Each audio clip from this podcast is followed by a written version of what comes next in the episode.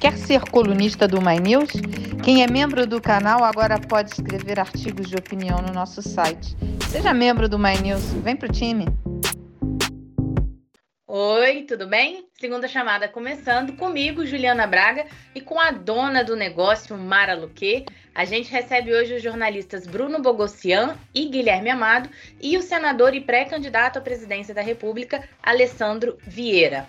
Na pauta, as manifestações do último domingo, a ressurreição de Michel Temer, o recuo de Bolsonaro e a reação da base de apoio do presidente. E, claro, CPI da Covid. No conteúdo só para membros do My News, vamos falar de contra-terrorismo. Tem um projeto de deputado bolsonarista que chamou a atenção da ONU.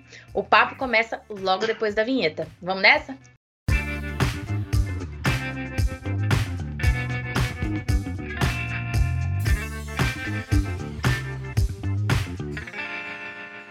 O 12 de setembro bombou. Muita gente, muita gente mesmo, mas na praia e nos clubes, porque fez sol no país inteiro. Nas manifestações não estava assim tão cheio. O protesto de ontem, convocado pelo MBL e pelo Vem Pra Rua, movimentos de direita, espantou grande parte da esquerda. A presença de pré-candidatos à presidência como Ciro Gomes, João Dória e Luiz Henrique Mandetta não garantiu público, o que é preocupante para quem sonha com uma terceira via. A Secretaria de Segurança, de Segurança Pública de São Paulo estimou 6 mil pessoas na Paulista contra 125 mil no ato de 7 de setembro.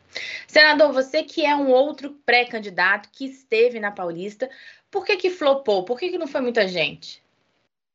Eu acredito, bom, primeiro boa noite. É, acredito que você tem ali uma série de problemas que se acumulam. Né? Primeiro, a convocação parte de grupos que, ao longo da sua trajetória, foram bastante sectários. Né? Isso dificulta a soma quando você tenta fazer essa mudança de roteiro. Que me parece honesta, diga-se passagem, o, o, pessoal do MBL me parece que vem tentando é, amadurecer a sua forma de fazer política. Ao mesmo tempo, você teve um, um, um vamos dizer assim, ainda um, uma dúvida com relação à pauta. É nem Lula e nem Bolsonaro? É só nem Bolsonaro e a gente topa o Lula? Como é que você conjuga isso com a turma que foi da Lava Jato? Então, é muito complicado complicado você imaginar que isso vai é, funcionar tão rapidamente. Né? Mas acho que foi um bom começo de caminhada. Pois é, esse mote nem Lula nem Bolsonaro causou constrangimento em manifestações que, a princípio, eram contra o atual governo. O deputado Alexandre Frota foi a voz da razão desde que a postura contra os dois favoritos, diz, perdão, disse que a postura contra os dois favoritos de 2022 atrapalha a união da oposição e que o inimigo comum é Bolsonaro. Carlos Lupe, presidente do PDT, disse à Folha que terá uma reunião com 10 partidos na próxima quarta para tentar essa união da oposição. Bruno, você acredita nessa união? Por enquanto, ainda parece, obviamente, muito difícil, por vários motivos. Né? Existiu aí um esfriamento é, dessas conversas políticas que estavam acontecendo do lado do, da direita não bolsonarista, né, que, é, que dá para chamar dessa maneira, os partidos que, enfim, procuram aí um rótulo de centro.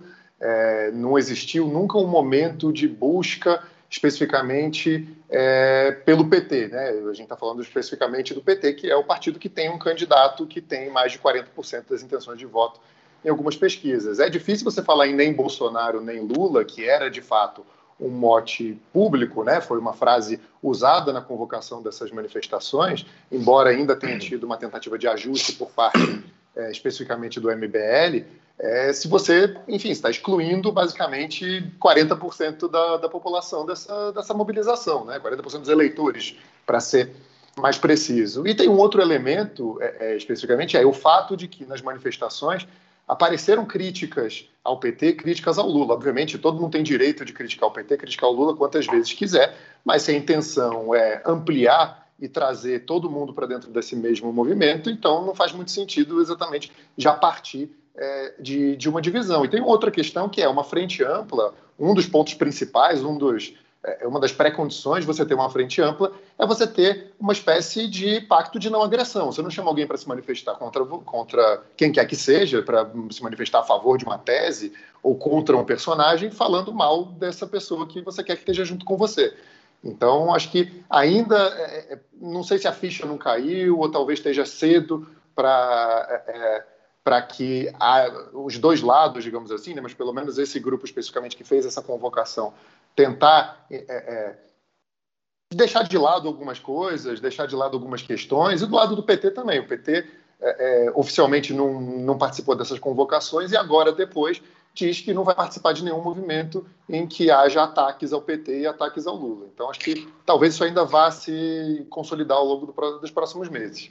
Pois é, falando de PT, Gui, eu queria te perguntar uma coisa: dá para fazer um movimento grande de oposição sem a presença do PT? Será que o PT, sabendo o poder que tem, não está usando isso, inclusive, para esvaziar o impeachment? O que, que você acha? Você acha que você falou um ponto muito importante, Ju. É, interessa ao PT, embora publicamente o partido defenda o impeachment, mas interessa que no segundo turno do ano que vem esteja o Bolsonaro é sabido, não por pesquisas quantitativas, mas por pesquisas qualitativas, que o perfil de candidato que é, a maioria dos eleitores quer não é exatamente nem o perfil do Bolsonaro, nem o perfil do Lula, embora eles dois apareçam na frente. Então, interessa muito a um, a um candidato de terceira via ir contra um dos dois, porque sabe-se que a maioria dos, do, do eleitorado gostaria de ver uma opção ao Bolsonaro ou ao Lula. E isso eu acho que é um ponto que faz com que o PT também não queira se colar muito no restante da oposição. Hoje, a oposição é muito maior do que era no início do governo.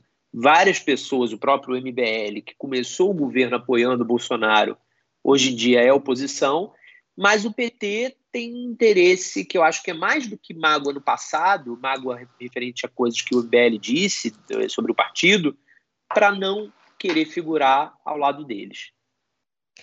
É, senador, o senhor que tem feito parte, ser pré-candidato à presidência, né, como uma possibilidade de terceira via, como é que o senhor está vendo esse espaço da terceira via? Com quem que o senhor tem conversado para pavimentar a sua candidatura?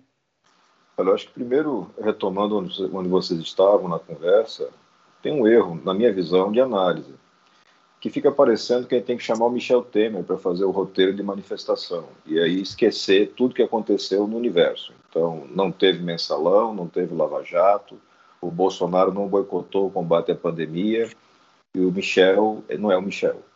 Não vai rolar isso, porque tem um troço que chama voto tem seres humanos. O brasileiro não enlouqueceu totalmente, talvez parcialmente com essa pandemia, mas totalmente não.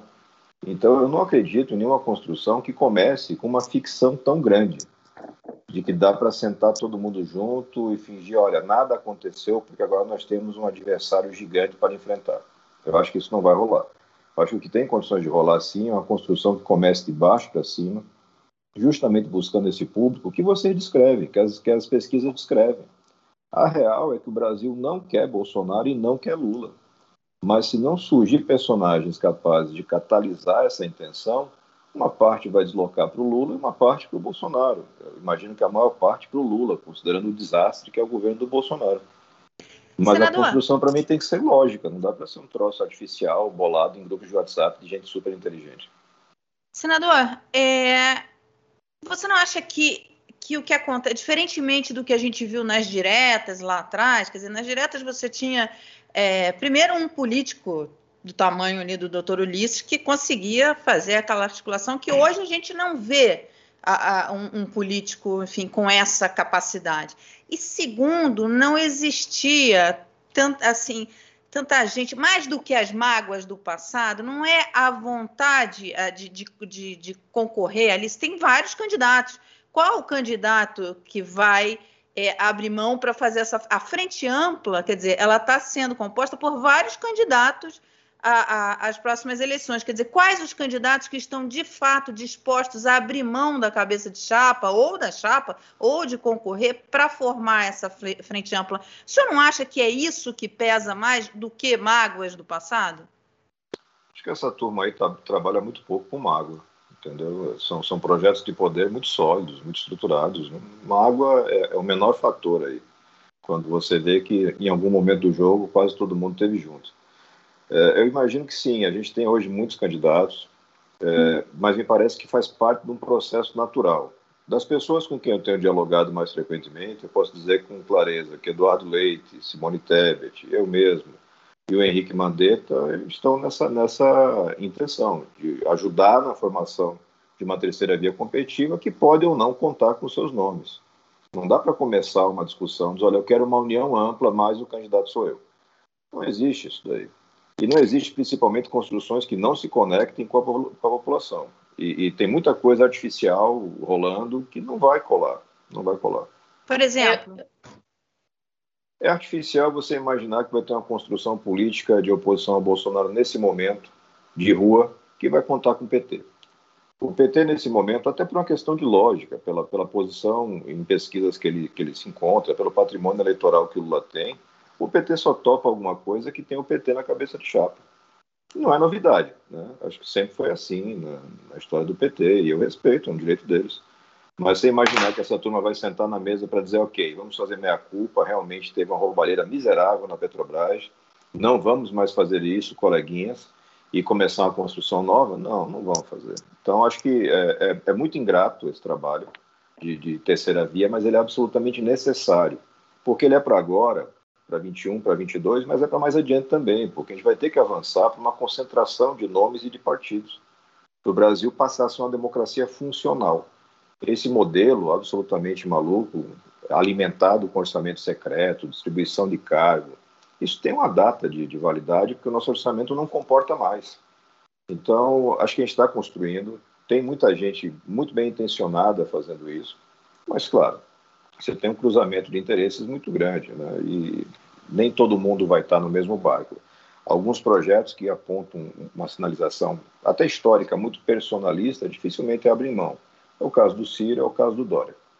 É, eu, eu, eu tenho chamado a atenção para um ponto, a última pesquisa da Genial Quest, eles fazem um cenário, eles pesquisam vários cenários, mas um deles, que é um cenário inclusive bastante otimista para a terceira via, tá só o Ciro e o João Dória, o governador de São Paulo. E mesmo nesse cenário, com apenas duas candidaturas de terceira via, nenhum dos dois chega a 10%. Então, eu acho que é meio que isso que o senhor colocou, assim, tem uma certa artificialidade ainda, as pessoas ainda não estão se entusiasmando com os nomes que estão postos. Então, acho que vai para além dessa necessidade de uma de uma de uma união da terceira via. Eu acho que está ainda ali para con conseguir chegar a um nome ou chegar a uma proposta que consiga empolgar essas pessoas, que a gente tem um contingente de votos é, de abstenção muito grande nas últimas eleições, a gente tem visto essa dificuldade, enquanto, enquanto temos aí Bolsonaro e, e Lula, são eles que vão seguindo na frente, porque ninguém ainda conseguiu estimular o suficiente para tirar nenhum desses dois, né? Bom, eu queria fazer uma eu queria fazer uma pergunta para a Mara agora, porque saiu o relatório Focus do Banco Central, que houve né, economistas para sentir as expectativas do mercado, e parece que o pessoal está bem pessimista. A expectativa de infla inflação e da Selic para 2021 é a mesma, de 8%. Se isso se cumprir, Mara, o que, que vai significar para nós e para o governo do presidente Jair Bolsonaro? É, para nós, é, vai, o que está caminhando na parte econômica, nem, nem falo se isso se cumprir, porque a, as perspectivas econômicas elas estão tão, tão ruins que isso pode, esse cenário pode se deteriorar, inclusive. Então, pode ser que lá na frente a gente fale, ah, se isso se cumprir, é até bom, porque a perspectiva piorou muito ali na frente. Agora, fundamentalmente, é que esse desacerto é, político e, e, orquestrado em grande parte pelo presidente, por incrível que pareça, porque iria se beneficiar com uma melhora da economia, é, ele mexe com as expectativas dos agentes econômicos. Quem são os agentes econômicos? São as famílias, sou eu, você, é, o senador Guilherme, o Bruno, enfim, as famílias, os empresários, é, os investidores, então os banqueiros que vão emprestar mais ou menos dinheiro de acordo com a expectativa pra, da economia. É, cada vez que o, que o presidente fala uma bobagem, por exemplo, e mexe com o mercado de, de câmbio, ele impacta na hora o preço da, da gasolina, do combustível, do diesel. Por quê? Porque é um preço que segue o mercado internacional, que tem uma é, que tem a, a, composição do preço do, do, do, petróleo no mercado internacional, mas tem uma composição porque é dolarizado, enfim, tem uma, é, o, o, dólar aumentando vai afetar esse preço, que vai afetar a inflação. Ou seja, é, você continua vendo a economia patinando e sem tá, é, e ela precisa melhorar muito para absorver. A gente, tem, a gente tem desafios econômicos muito grandes, não só conjunturais, mas estruturais, mas a gente não está conseguindo dar conta nem, nem da, da, da questão conjuntural. É, para poder absorver os desempregados. Vamos, vamos combinar, a gente tem 14 milhões de desempregados que estão desempregados há muito tempo. Então, isso vai deteriorando muito o, o sentimento da população, do empresário, enfim, e, e, essas expectativas, por exemplo, é que faz quando o exportador ele, ele vende para o exterior, tá lá, exporta, embarca a mercadoria, mas não fecha câmbio. Não fecha câmbio por quê? Porque ele fala assim, ah, vamos esperar ver como é que vai ficar essa, essa confusão para eu fechar esse câmbio, entende? Então, isso tudo vai deteriorando o, o, a economia do país. Bom, está prevista para a próxima semana a leitura do relatório final da CPI da pandemia, uma CPI que começou barulhenta e aos poucos foi perdendo espaço. A avaliação é que o timing político para terminar é agora, mas nem tudo que apareceu foi investigado a fundo. Senador, quais são as pontas soltas? O que, que na opinião do senhor, faltou ser aprofundado? É, você sabe o que, que vai no relatório? Pode contar para gente? A gente acabou de receber o relatório dos juristas, né? a comissão que é comandada pelo Miguel Reale e que, por conta de um requerimento meu, fez uma análise de documentos, de fatos que a gente foi revelando. A gente deve ter iniciamento de autoridades, inclusive do presidente da República, por crimes comuns, crimes de responsabilidade e crime contra a humanidade. Isso tudo devidamente comprovado nos autos da CPI. Mas tem coisas que se chegou uh, a pensar em fazer na CPI e que, por conta da experiência, eu sou delegado de polícia, eu já alertava: a gente não consegue fazer. Você não vai conseguir investigar lavagem de dinheiro e crime organizado numa CPI. Você não pode fazer uma interceptação, não pode fazer uma busca, não pode fazer um acordo de delação. Como é que você vai fazer isso? Vai esperar que o cara sente lá e confesse? Não faz o menor sentido. Né? Então, eh, essa frustração ela é parte de um erro de premissa. O objetivo da CPI era identificar ações e omissões do governo federal e apurar também, tinha uma conexão, apurar desvios de verbas federais nos estados. Essa parte ficou prejudicada, o Supremo entendeu que não era muito da alçada do Senado, mas a primeira parte, que é o grande escopo, ações e omissões do governo, foi exaustivamente apurada. A gente comprovou que Bolsonaro deliberadamente escolheu um caminho equivocado no combate à pandemia. A escolha política dele, e que foi a todo tempo testada pelos técnicos. Os técnicos informavam o caminho correto. O máximo de vacina possível, o mais rápido possível e uma grande campanha de esclarecimento. Bolsonaro fez o contrário. Até hoje ele desinforma. Até hoje ele ataca as vacinas. Então é difícil encontrar um fato mais grave para qualquer pessoa, ainda mais um presidente da República no meio de uma pandemia. Isso tudo vai estar seguramente no relatório. Agora, o formato exato que, que o Renan vai utilizar, eu não sei eu não tenho acompanhado a confecção detalhada disso. E, senador, o senhor mencionou, é, tem uma pergunta, se eu puder interromper, Juliana. Pode ir. É, não, o senador, o senhor mencionou algumas dificuldades de, de investigação, né? Foi um material grande que foi pedido pela, pela CPI, em quebras de sigilo, etc. É, e muitas investigações, depoimentos ligados a suspeitas de corrupção na compra de vacinas e em outros contratos, inclusive, do Ministério da Saúde. Isso não foi algo que o senhor destacou especificamente quando o senhor resumiu mais ou menos o que os juristas especificamente estão olhando. É, o que a gente deve esperar, pelo menos, é que não existe aí um material suficiente, não houve uma investigação profunda o suficiente para que isso também conste é, no relatório final? Vai constar no relatório, seguramente, mas pelo menos na minha visão, com o que eu tenho conhecimento, na linha de indícios graves de cometimento de crime, de corrupção, de lavagem de dinheiro, é, advocacia administrativa, mas vai ter que ser remetido para aprofundamento, porque na esfera penal você exige uma prova mais, mais robusta, você não pode trabalhar só com indiciárias, né, diferente de outras esferas do direito. Então, é, pelo menos eu prefiro uma tipificação, um enquadramento mais sóbrio, mais objetivo, mais absolutamente sustentável, do que tentar um arrobo de, de conclusões.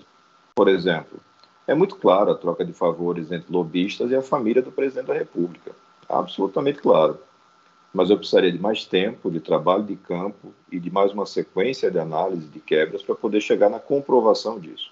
Se o PGR ou o Ministério Público de primeira instância, porque no final das contas ser filho de presidente não gera foro privilegiado, é bom a gente lembrar disso. Se o Ministério Público quiser fazer minimamente seu trabalho para apurar como é que o cidadão vai morar numa mansão de 3,2 milhões de reais sem ter renda, como é que um corretor de imóveis compra e financia dois pontos, sei lá quantos milhões no BRB, sem aparentemente ter condições para isso, se fizerem minimamente o trabalho deles, você consegue apurar isso em coisa de 30 a 60 dias. Com as ferramentas que uma investigação policial, uma investigação do Ministério Público tem. Mas na CPI você não tem mais tempo para isso. Eu acho que vai ficar pendente alguns pontos que seriam relevantes. Eu continuo dizendo que é essencial ouvir o Braga Neto, eu não consigo imaginar que numa democracia você deixe de ouvir um cara porque ele é general. Isso para mim não faz o menor sentido. E o Braga Neto era o grande coordenador da resposta é, brasileira à pandemia. Criaram uma estrutura, subordinaram todos os ministros estatais ao Braga Neto e o resultado foi esse aí que a gente viu.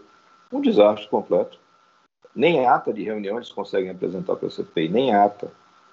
Então, é, vou continuar insistindo, independente do prazo da CPI. Eu acho que tem gente que precisa ser ouvida.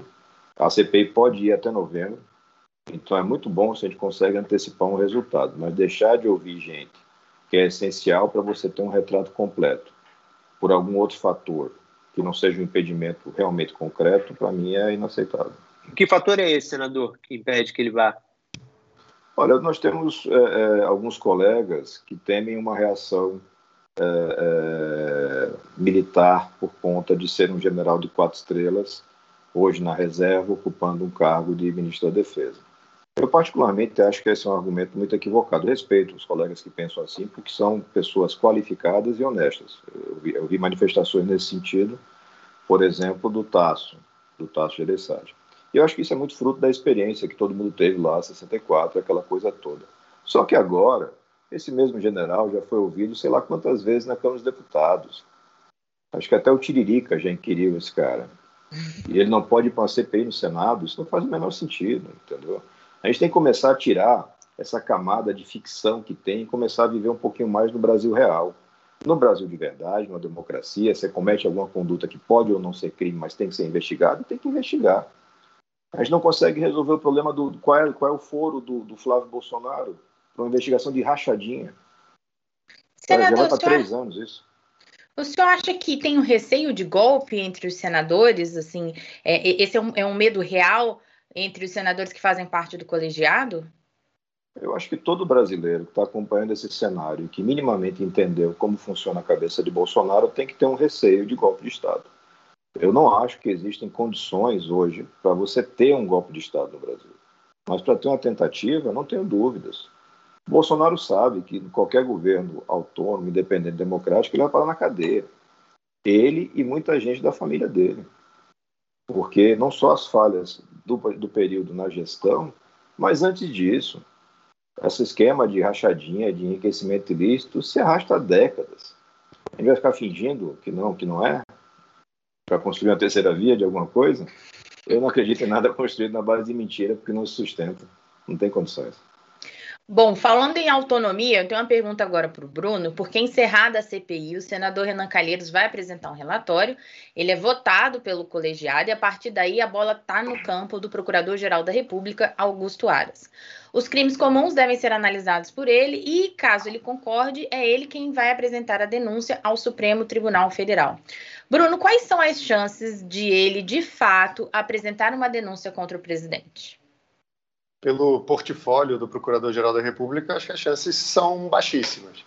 É, o Augusto Aras nunca mostrou nenhuma disposição, no, no, pelo menos no primeiro mandato dele ali como Procurador-Geral da República, de desagradar ao presidente nesse nível. E mais do que isso, quando ele teve uma sabatina na Comissão de Constituição e Justiça, quando ele foi para os próximos dois anos na Procuradoria-Geral, ele não demonstrou é, uma. Pelo contrário, ele disse que é, a PGR não poderia é, atuar na política, né? Ele usou mais ou menos uma descrição de que a, a PGR não poderia politizar o trabalho, politizar investigações, e o recado era muito claro nesse sentido. Existe ainda uma expectativa de que agora que ele tem os o, o, segundo mandato de dois anos pela frente como procurador-geral, que ele poderia ser mais independente, que ele não dependeria de uma outra indicação do presidente a nenhum cargo, mas ainda assim acho que a plataforma dele está muito descrita dessa maneira. Inclusive os senadores, inclusive de oposição, que votaram a favor dele agora, têm expectativa de que ele não siga nessa politização, digamos assim. Isso vai valer mal ou bem tanto para o Bolsonaro como para os parlamentares, alguns parlamentares que são investigados por várias, enfim, várias suspeitas que estão colocadas. Então, eu não acreditaria nisso. Existe ainda uma possibilidade nessa linha, uma expectativa, uma expectativa de que ele pode querer o apoio de senadores de oposição para ir para o Supremo Tribunal Federal, caso o André Mendonça não, não seja aprovado no Supremo para virar ministro. Isso é uma coisa que se discute de alguma maneira, mas me parece ainda muito improvável. Agora, ainda falando em Aras, hoje ele pediu para o STF suspender a MP das fake news e essa medida provisória foi editada pelo presidente Bolsonaro antes dos protestos do 7 de setembro e dificultava a retirada de conteúdo falso de fake news das redes sociais. Guilherme, surpreendeu o Aras tomar essa decisão? Tem alguma sinalização aí? Surpreende porque qualquer coisa que ele faça contra o Bolsonaro é chega a ser inacreditável, né? Porque a gente não espera. O que a gente espera é que o Aras apenas abaixe a cabeça para tudo que o presidente quer. Só que há duas leituras possíveis de por que, que ele fez isso.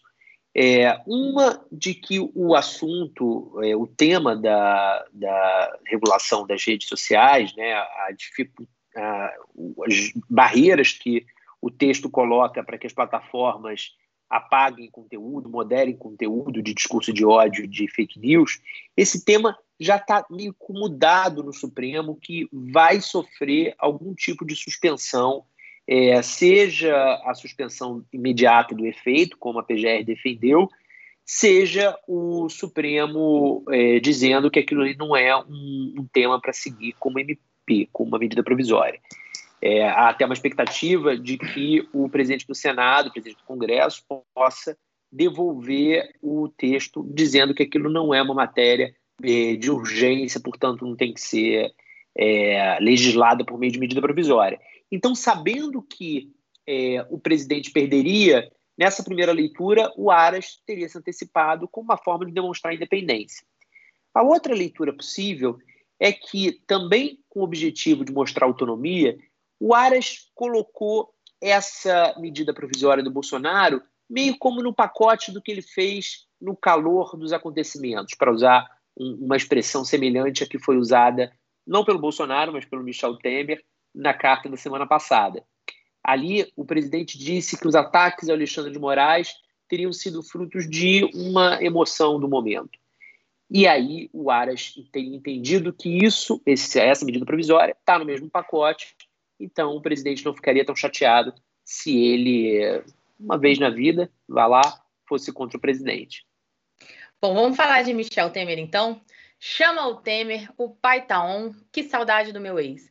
Michel Temer não deixou passar a oportunidade, deitou e rolou nas suas redes sociais depois da carta que ele ajudou Bolsonaro a escrever, essa aí que o, o Guilherme mencionou agora. A carta tinha a intenção de acalmar os ânimos nos três poderes, fazer todo mundo baixar as armas.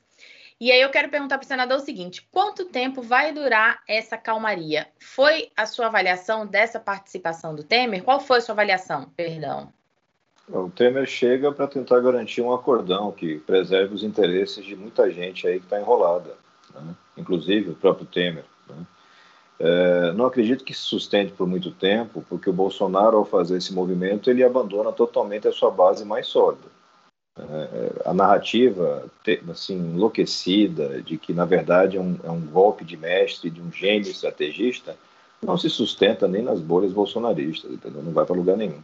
Na verdade, ali você teve o Bolsonaro com medo de que o Supremo cumprisse o seu trabalho e efetivamente começasse a avançar de forma mais incisiva ainda nas apurações, no inquérito das fake news e nos vários casos que estão lá. É, estava na discussão do foro do Flávio, devia ter uma decisão ontem, tirado de pauta, vamos ver quando é que volta. Acho que é muito uma sinalização de acordão. Só que o acordão não, não, não, não, se prolonga tanto no tempo por dois fatores básicos. O Bolsonaro é imprevisível e a crise social e econômica se agrava a cada instante, o que pressiona esses atores todos. Né? Então, conhecendo um pouquinho aqui, nesses quase três anos de Brasília, tem um grupo grande aí que vai ficar roendo esse osso enquanto tiver carne, e isso vai acabar muito rapidamente, porque o orçamento vai estar exaurido rapidamente mesmo. A crise na rua vai estar aumentando muito, não tem dúvida. E os arquivamentos que interessam a A, B ou C vão ter acontecido. E aí eles deixam de ter interesse. É um acordão com direito a Michel Temer de mordomo, mais uma cena de crime. Mara, eu quero te fazer uma pergunta sobre essa crise social e econômica que o senador mencionou agora, porque a imediata reação da Bolsa ao, ao, aos manifestos de Bolsonaro barra Temer foi um dos motivos, inclusive, de memes na internet. O pregão subiu 1,72% e o dólar cedeu. Até onde vai essa esperança do mercado com essa nova fase? É, logo que saiu, é, foi um meme que ficou, correu nas mesas do, do, do, mercado, enfim, mercado financeiro inteiro, era uma, era uma tela da Bloomberg que mostra exatamente isso: mercado caindo, caindo, caindo, caindo. E aí o anúncio da, da carta do Temer, ele tem uma alta assim enorme. E aí eles botam assim, em Temer we trust. E, e colocam, é, o mercado não faz impeachment, mas, mas é, consegue amedrontar o centrão e tal. Quer dizer, o, o, mercado quer, mas não acredita. Daí você vai ver uma volatilidade. É, é, é estranho a gente falar o mercado. Quem são? É, mais uma vez, o mercado é isso. Os agentes financeiros que estão ali comprando e vendendo dólar, é, é, comprando e vendendo ações e, e, fazendo todas essas operações. E aí é, ele vai de acordo com, olha, não, houve um, uma melhora, o presidente se acalmou e tal, mas aí na sequência o presidente fala mais uma outra bobagem, vem mais, ele vai e desaba de novo e vai ficar nesse vai e vem, quer dizer, e, e essa oscilação é, é difícil para todo mundo, é difícil para quem fecha câmbio, é difícil para quem quer fazer investimentos, enfim, a, a, a expectativa, você conversando com estrategistas, é, a expectativa é que essa volatilidade vai continuar. Na verdade, ninguém acredita nas boas intenções do presidente de fazer um acordo, de se acalmar. A verdade é que ninguém acredita nisso, né? Então ele ele melhora porque ele acha que ah, o Temer vai entrar, vai negociar, mas aí logo depois, enfim, vem uma outra é, informação, e aí já começa a, a, ter oscilações de novo. Em relação à economia e mercado financeiro, as perspectivas são muito é de muita incerteza. E incerteza no mercado financeiro, no dólar, nos juros. Você teve uma, uma puxada nos juros muito forte por conta da, das declarações do presidente, depois cede, depois vai e volta é, por conta disso. Porque os juros, você tem o mercado é, que opera juros diariamente, mercado futuro. E ele oscila, tem oscilado absurdamente por conta dessas, é, desses vai e vem, a questão da votação dos precatórios, enfim, tudo isso impacta diretamente inflação, taxa de juro, é, disponibilidade de, de empréstimos, é, investimentos de empresas, aberturas de postos de trabalho, tudo isso é diretamente impactado. Bom, mas teve um pessoal que não gostou nada da carta do presidente, a base do bolsonarismo raiz, que foi para a rua no 7 de setembro. O que mais se via na internet era gente criticando o recuo do presidente, chamando-o de frouxo e de traidor. Segundo a consultoria Quest, o índice de popularidade digital do presidente despencou de 82 para 37 pontos depois da carta. A escala vai de 0 a 100 e mede o desempenho no Facebook, Google, Instagram, Twitter, Wikipedia e YouTube. Bruno, os filhos do Bolsonaro e os deputados bolsonaristas estão conseguindo acalmar é, essa base? Provavelmente não. Provavelmente é mais ou menos o que o senador disse. O Bolsonaro vai acabar recorrendo aos ataques dele, a postura mais radical, porque ele depende da mobilização dessa base. Esses números sobre a popularidade digital do Bolsonaro é, não refletem exatamente o que pensam todos os eleitores, ou a maioria dos eleitores do Bolsonaro, mas elas dizem muito sobre como o próprio Bolsonaro enxerga a política e como ele enxerga a base de apoio dele. É, a gente já viu várias e várias vezes o presidente mencionando algo que ele viu na internet, ou que ele recebeu no WhatsApp, enfim, ele faz política pensando nessas reações e pensando nesse grupo. Ele não teria motivo nenhum para parar agora, a não ser exatamente o medo de avanço de investigações contra ele, etc. Mas cedo ou tarde, quando ele se sentir seguro de alguma maneira, ele vai acabar querendo atiçar, desculpa, atiçar esses grupos de novo. E isso vai acontecer porque é, é, o Bolsonaro perdeu popularidade ao longo do governo, ele está dependendo cada vez mais de, enfim, estratégias de fazer barulho para tentar demonstrar que ele tem uma popularidade maior do que ele tem de fato e se manter vivo politicamente, enquanto do outro lado ele está fazendo essa política com o Centrão, essa política de transferir o poder sobre o orçamento para o Centrão para garantir uma, aí sim, uma sobrevivência política é, é, imediata, digamos assim, que é não sofrer um processo de impeachment. Então, é, o, o, jogo que o Bolsonaro está jogando muito claramente não combina com ficar calmo e moderar o discurso, como algumas pessoas tentam fazer crer. Bom, Agora, depois um ponto, do... ponto interessante, rapidinho, Ju, só para fazer um comentário, falar. é que a própria análise da Quest, ela diz que o Bolsonaro, em outros momentos, recuperou a popularidade digital dele. É, esse foi o ponto mais baixo de 2021, mas em 2020 ele também teve patamares tão ruins quanto e recuperou depois. Só que tem uma diferença que eu acho que tem um ponto que é difícil dele recuperar dessa vez. O 7 de setembro foi junto aos. É, foi para os apoiadores do presidente vendido, é, anunciado como a bala de prata. O presidente, durante semanas, convocou e pediu que seus diversos aliados, deputados, senadores, mas também pastores, o agro, todos esses atores mobilizassem suas bases para fazer algo, estava escrito naquele WhatsApp que o presidente eh, eh, enviou para os amigos dele, para os ministros, durante um fim de semana, mostrasse força para um eventual contragolpe, uma eventual ruptura institucional.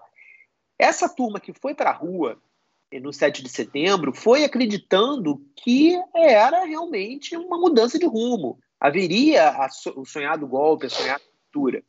E aí, no dia seguinte, vem aquela, dois dias depois, vem aquele balde de água fria, essa pessoa vai de novo para a rua, essa pessoa vai de novo acreditar no presidente e ir para a esplanada ou para Paulista ou enfim para a praia de Copacabana vestida de verde e amarelo? Certamente muito sim.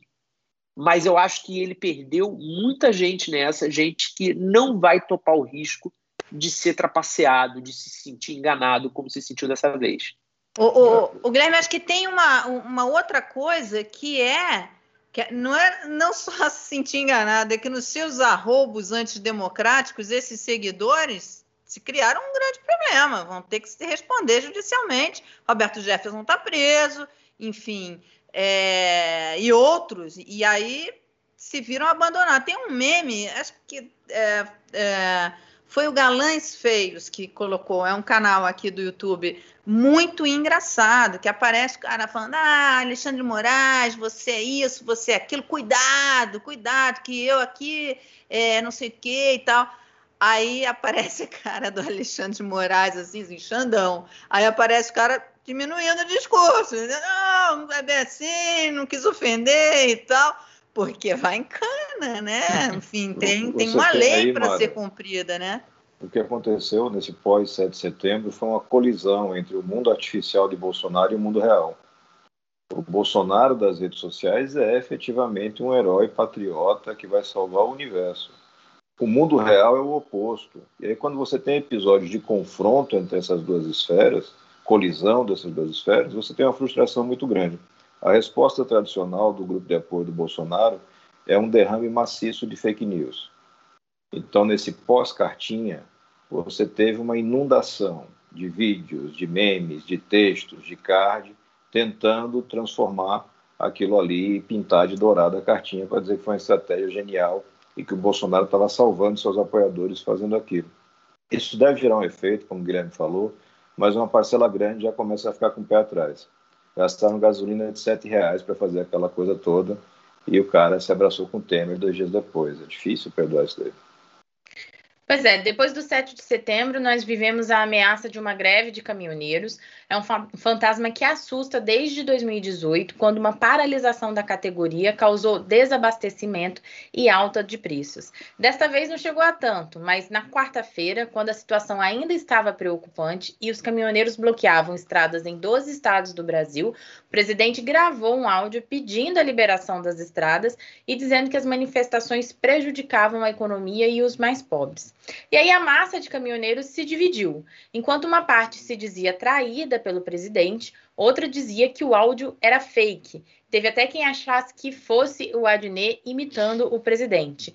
Nenhum vídeo, nenhum vídeo do ministro Tarcísio de Freitas confirmando que o áudio era real convenceu os mais radicais. Senador Bolsonaro corre o risco de perder o apoio dos caminhoneiros? Ele não teve o apoio dos caminhoneiros, dos autônomos, pelo menos não. Os representantes da categoria, não. O que ele teve foi um apoio de contratados de empresas, né? são, são os, os motoristas CLT, como eles falam. É essa turma que fez a movimentação no 7 de setembro e pós 7 de setembro.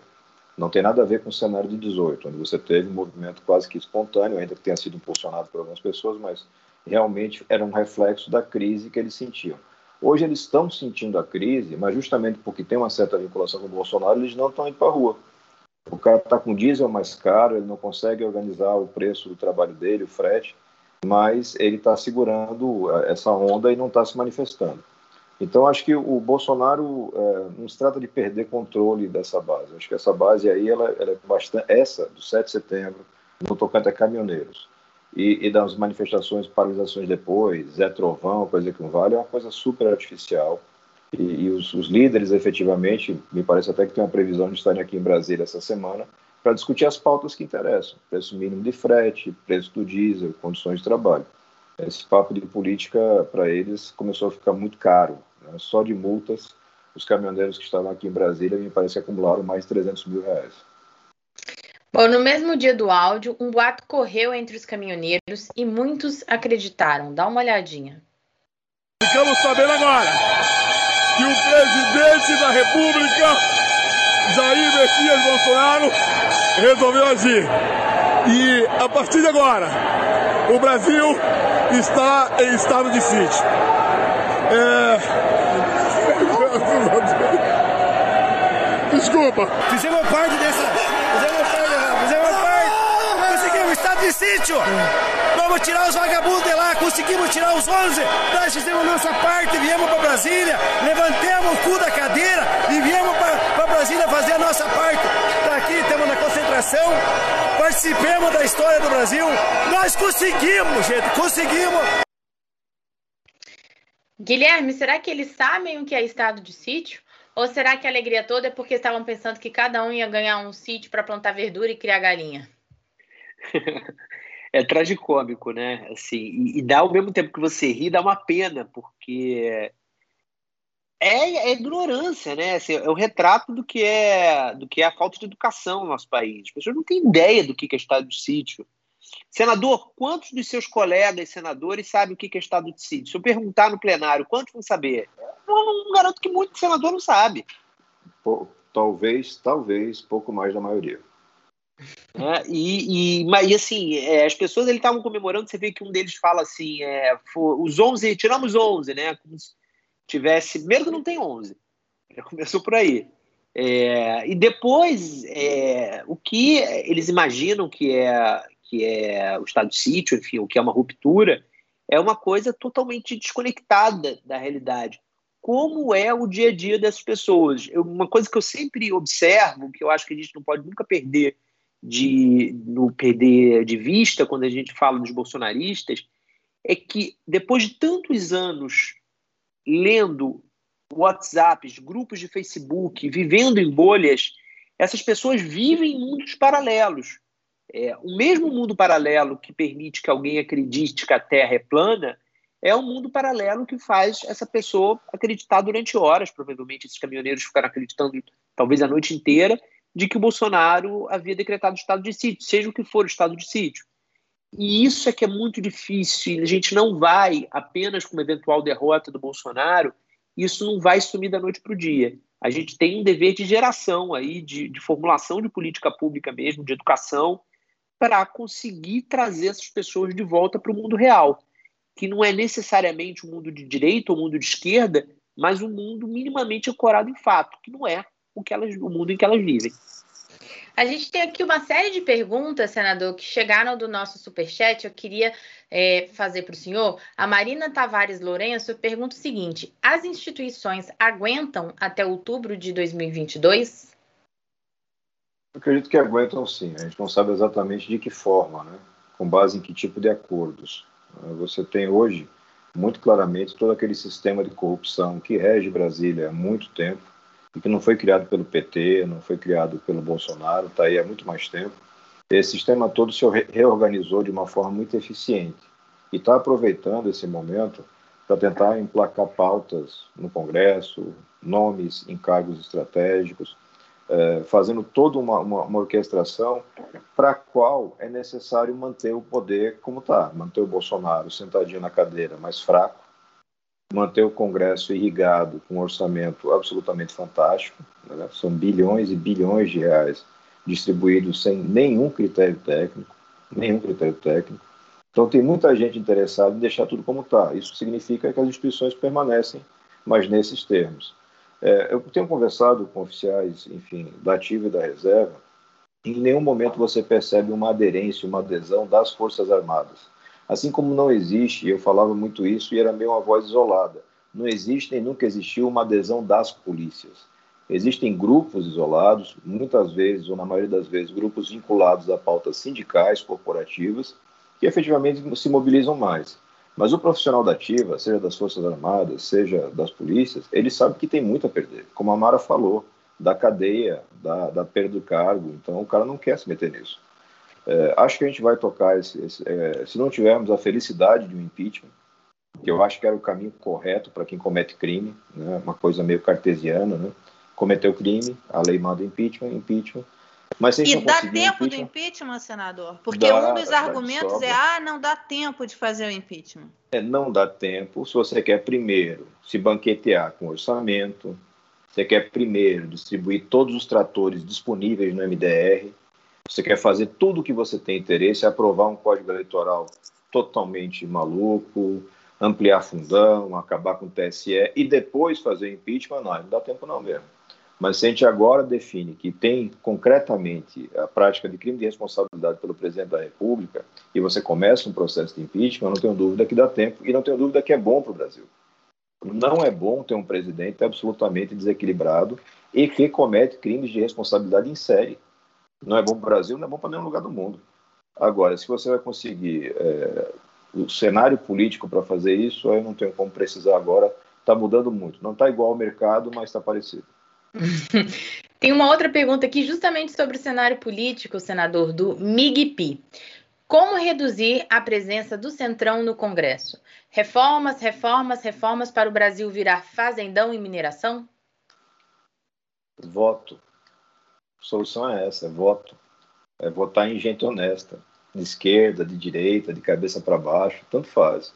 Mas gente honesta, eu não consigo entender o brasileiro discutindo a possibilidade de que um criminoso vá fazer um bom trabalho no parlamento ou na gestão.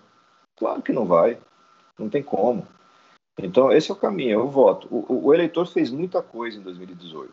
Você pode concordar ou não com o voto do Bolsonaro, não interessa, mas ele fez uma renovação maciça numa casa que é extremamente tradicional, que é o Senado. Infelizmente, uma parte dessa renovação não conseguiu dar um retorno no nível que se esperava. O cenário é difícil, as ferramentas são desconhecidas, é, não é fácil navegar ali com aqueles tubarões, mas deu menos resultado que se imaginava. Mas o eleitor fez, o eleitor deixou o Jucá em casa, por exemplo, deixou o Eunício em casa. Não é pouca coisa. O Eunício era presidente do Congresso Nacional e perdeu a eleição para o Eduardo Girão, é, enfim, é, que é um cara que veio um empresário e tal, e que entra ali na plataforma de mudança.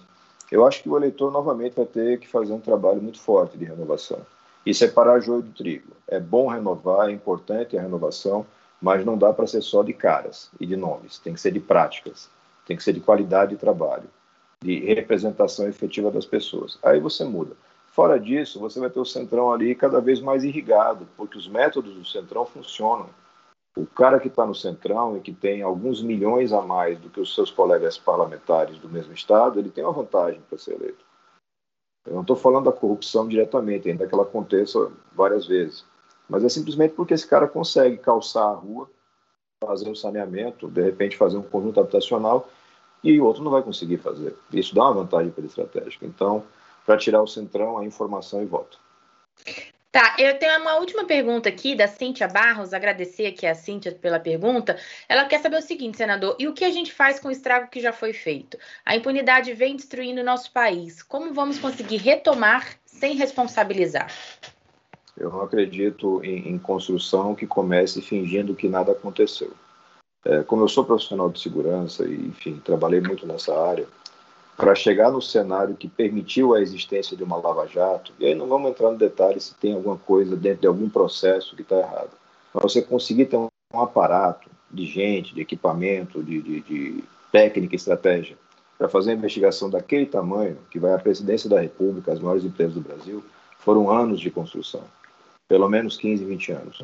E o governo Bolsonaro devolveu a gente para a década de 80, 90 do século passado, do ponto de vista de combate à corrupção processos seletivos, falta de estrutura, falta de incentivo para o profissional que está lá na ponta e que sabe que vai ser perseguido duramente caso tenha a ousadia de investigar alguém poderoso. Então ele vai ter que começar tudo de novo, de certa forma, e eu espero que pelo menos ele comece aprendendo com os erros, aprendendo que essa reconstrução tem que ser feita em bases mais sólidas, conferindo melhor quem são os parceiros, para a gente ter uma construção que realmente dure no Brasil. Tá certo, senador. Agora a gente vai falar então de lei contra terrorismo. A alta comissária da ONU para Direitos Humanos disse estar alarmada com o projeto do deputado bolsonarista Major Vitor Hugo. Será que esse projeto passa e quais são os riscos? A resposta aparece já já no vídeo exclusivo para membros, na aba Comunidade e na playlist de membros. Se você ainda não é membro e quer participar dessa conversa, vem para o nosso bonde. É só clicar nesse quadradinho azul aqui embaixo, seja membro. Valeu, pessoal, até mais.